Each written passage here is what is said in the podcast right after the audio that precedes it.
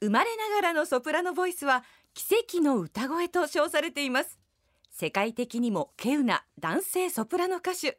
岡本智隆さんがお客様です。岡本さんおはようございます。おはようございます。今週もよろしくお願いいたします。岡本智隆です。よろしくお願いします、ね、先週も東京からリモートのご出演でしたけれども、はい。岡本さんの綺麗なソプラノボイスになんか我々癒されて本ね、当に心にぐっと染みました。あ本当？嬉しいです。デビュー20周年のあなたに太陽というね新しいオリジナルソングも伺って、はい。我々も本当に癒されましたが、ありがとうございます。あのまだまだねお話が伺わないとと思ってはい。先週ちょっと伺いましたけれども、うんうん。高知の宿毛のご出身で。そうなんです。四万十川の近くです、だからあの足摺岬のあの根元のちょっと北のところでね。そうそうそうそう。あのだからカツオとか美味しいとこでしょ？本当によくご存知で。僕ねあんまり友達いないんでね地図が友達だったあんで。そうですか。でまあもともと九州の出身なんでね四国も遠くありませんので。あ九州のご出身で。そうなんですよ。だからねテレビのコマーシャルでよくね大分の佐伯っていうところから宿毛までフェリーがはい。行っててね、はい出あのフェてました。あのフェリーに乗って一回宿毛行ってみたいなって子供の頃に思ってたけどそのフェリーなくなっちゃいましたね。だかなくなっちゃったんですよ。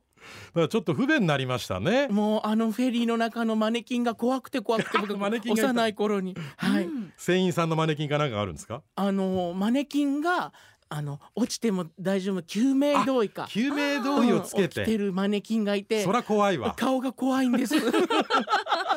でも高知市内からもあの長いこと電車も届いてなかったですもんね。そうなんですよ。本当にねあの四国っていうところはあの四国に入ってからの移動が大変で、ねうん、高知市からえ僕が幼い頃は車で片道3時間かかってましたかかってましたねもんね。えーはい途中のあの中村っていうとこまでしかね記者が来てなくてそうですそそうです。こから乗り換えバス乗り換えでみたいなとこだったでしょう。そうです。だからなかなかその都会に出るのも大変なところですよね。本当にねだから東京にあの進学で出るっていうね、え友達も少ないですし、ええ。やっぱり大阪にみんなね、えうん。行くんですよね。うん。でやですからこう東京に出るっていうのは僕にとってもね大冒険でした。だから宿毛高校で吹奏楽をやりになってねサックスをやりになってたって、はい。はい。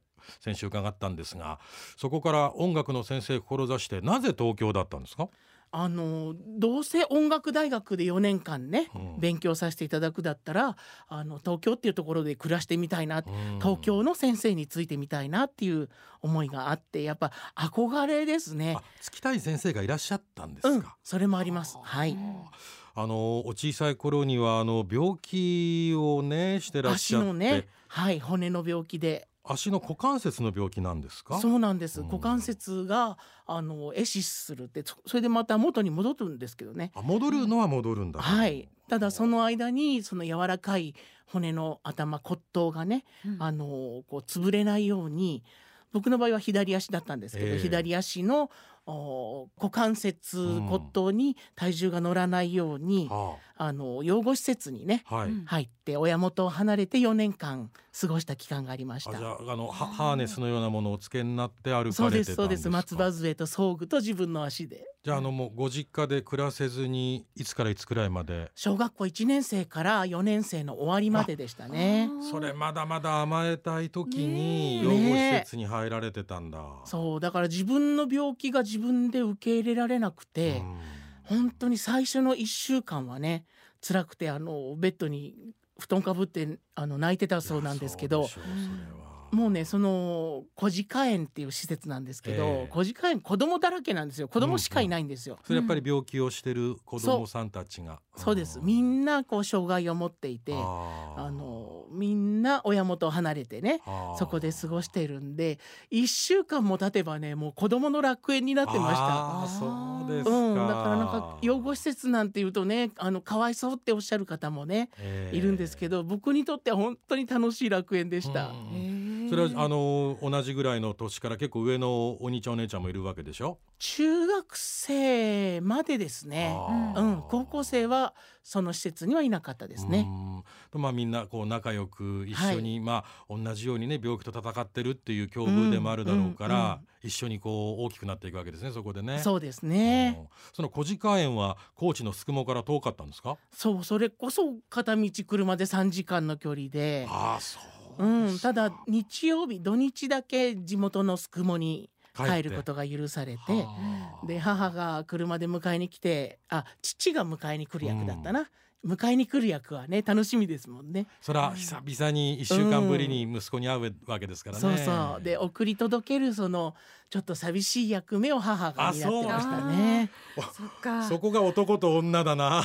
今思えばねそうおですよね。父さんの方がいいところ取るわけね。うちの父がね涙もろいんですよそうですか。だから今思えば両親は寂しかっただろうなって。ううん。んあでも岡本智隆少年は、はい。あのご両親が心配なさるよりはあのみんなとの楽しい生活をエンジョイしてた。そうなんですよ。もうみんなでねあのマラソン大会やったりとかあとプロレスやったりとか、ええ。その障害のこう重い軽いがね、もうミックスされてるので。はい。でもう寝たっきりの子もいるし、うん。それからヘッドギアつけてはい車椅子をしてよだれがね垂れちゃう子供もいるし、ただみんなねそのバランス誰がこのぐらいの障害の重さでっていうのをうん。把握してるので、そのマラソン大会とかリレーなんかのチーム分けも障害の重い軽いをバランスを取りながらうん。チーム分けがねできるんですよ。うん。子供たちだけで。う。んそう先生の手を借りなくても自分たちで分かるわけですねレベルがね。そうです。はあ。だから僕もよくね車椅子の友達のね車椅子を後ろから押してえよく転ばせてましたえね。そう。そうだからあのみんな遠慮なく車椅子でも擦り傷いっぱい作ってるような元気な子供たちばっかりです。だ障害があるから病気をしてるからってみんなね大人たちは気を使うし、うんあのそのいう事実を知らない子どもたちはすごくこうどうしていいか分かんないから離れちゃうんだけど、ねはいでも同じ境遇の子たちからすると、うん。それが普通なんだから、うん。転んでもいいし怪我してもいいしって思えるわけですよね。そうなんですよ。うん。ただ時々その施設から外にねお散歩に連れて行ってもらったりするとあの同じ小学生たちからちょっとこうあれ見てみたいな感じで指さされたりちょっとなんかして。好奇の目キーな目で見られるね、そうなんです。それがなんでかなっていうぐらい自分にとってはその障害があることが当たり前だったんですけど、でもやっぱりあこれって珍しがられてる、はい。でもっと言葉を強くすると差別の対象になるんだなっていうことがだんだん分かってきてでもみんな同じ状況でその小鹿園のね施設で生活して楽しく過ごしていたのでなんだろうこう耐え忍ぶっていううんか寂しさをこらえる気持ちはみんな一緒なんだよなっていうのをね小学生の時にねああいうこう忍耐力とかその環境で楽しむ力とかっていうのがあの自然に身につきましたよね。あの岡本智隆さんへのインタビューでね私事のことを言っちゃいけないんですけど、ちょっとだけねあのお話ししたいのはええ。僕小学校がね目の前に養護学校があったんですよあね今でいう特別支援学校が。うんうん。で担任の先生がすごくあの熱心なというか、はい。すごく理解のある先生で、うん。その養護学校に毎週1回交流学習って言って必ず行ってたんですね。素敵。そうするはい。と今岡本さんおっしゃったようなヘッドギアをつけた子とかうん。車椅子つけた子と一緒に七夕飾りを作ったりとかプールの授業があったり一緒にあのさつまいも掘りしたりね。でそれをね小学校の時にやったことによってうん。なんかすごくその世の中にはいろんな状況を抱えた人たちがいるんだなとかやっぱり多様性、ね。今の言葉で言えば。うん。それは勉強させてもらってすごくね今いい経験になったなと思ってるんですけどそういう中でやっぱりねあのすごいキーな目で見るっていうかやっぱりちょっとなんか嫌だ汚らしいって言って一緒に参加しない子も何人かいましたしね、うんうんうん。そこで思ったのがやっぱりこう差別をするベースを持っちゃってる人と、うん全然差別をしないベースの人っていうのがうんいるんだなっていうことがなんか分かりました。もう子供にしてっていうことですよね。うんなんかそう思いました。んでそう思うとあのやっぱり岡本さんがご自身が辛い思いをされただろうけど、病気をされてたっていうのは、はい間違いなく大人になって今の音楽のお仕事をなさってうんる人格形成に役立ってますね。ものすごくもう僕の礎ですよね。ううんん、だから僕のなんだろう自分自身の根っこって僕すごく大事だと思うんですけど、根っこがそういうこう環境で育まれたっていうのはすごく大きかったですね。声変わりをしない天使の声も神様は与えたし、はい逆に言うと辛かったろうけれどもなかなかこう普通の人が経験できない難病はい。も神様が逆に岡本智隆という人を作るために与えたかもしれませんね。そうかもしれませんねう。んだからやっぱりあの46歳になって思うのは子供時代にどういう環境でどういう大人にね言葉をもらって育つかっていうのはとっても大事なことだなって未だに思いますね。やっぱりこう声とともに中身も優しい人だからそういう歌声が出るんだななんか今そう思いました、そうですか。ええ。どぎまぎしてしまいました。そんなあのいやいやいや。そんな国立競技場で緊張しない人が あのいろんな数々のそういうスポーツイベントでの「えー君が代国歌斉唱」もおやりになるわけですし、はい。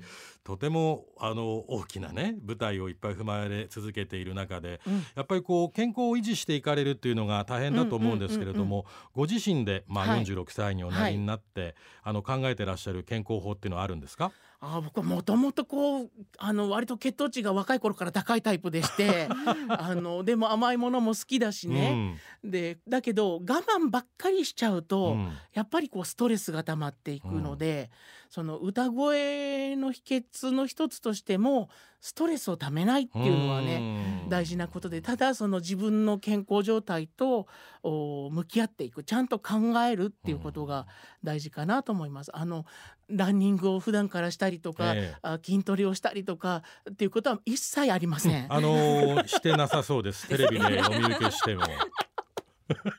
そうなんです。ただあのストレッチはやってます。あストレッチおやりになってんだ、、はいお家でね。どういう風なあの寝っ転がってできるような YouTube を見ながら、あの先生の映像を見ながらやってます。はい。それやっぱりあのソプラノの声を出すっていうのは、うんやっぱり体の柔軟度っていうのも必要なもんなんでしょうねきっとね。うん、そうだと思います。あんまりこう自分でね今日は歌いやすいなとかっていうあの波はないんですけど、うんただやっぱりこう肩周りとか首周りとか背中、ええ腰っていうその土台がしっかりしてる時とそれから調子が悪い時とっていうのは声にやっぱり影響しますね。えでもあのプロの方々って波があるかと思ったら岡本智隆さんはうん。山や谷ってあんまりないんですか、あの風邪をひいた時はやっぱりさすがもにちろんね。うん厳しいですけど、うん。うん。普段そんなに大きな調子の波はないですね。あはい。ーそれはやっぱりあのストレスをためないことを心がけていらっしゃるってのは大事なんですかね？うんもちろんそれもそうですしあとはやっぱ練習ですね。ううんん、あのやっぱ毎日声を出すっていうことが大切で、え歌の練習発声練習もちゃんとこう基礎練習からやって呼吸法もちゃんとやってっていうのをやらないと途端にね声が出なくなります。えそれやっぱり一日も間を空けちゃいけない感じ毎日？毎日ですね。はああのコンサートの翌日は休みます。ああそうですか。うんあの普段お召し上がりになるのはお魚が多いっていうふうに伺ったんです。やっぱりそれ高知のすくもの生まれだから、うん。お魚が大好きで。お魚が大好きであの、うん。勝手にあの体のシルエットからお肉が好きなんでしょって 脂身が好きなんでしょって言われるんですけどお魚で育ってこんなに大きく育ちました。だけどお肉もまあお嫌いじゃないんだろうけど。大好きですよ。だけどおはい。魚の方が、はい、はあ。やっぱカツオですか？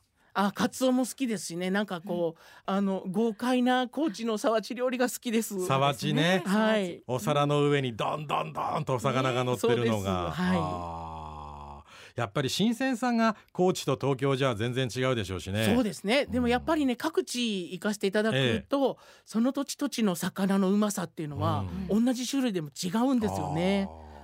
やっぱりこう北の方に行ったら北のお魚の美味しさがあるでしょうしうん。ね、北陸なんか本当に美味しいね。うん、北陸どこ行ってもねお魚新鮮でキトキトですよ。はい。キ。トキトって言いますねねえ。富山の人とかね。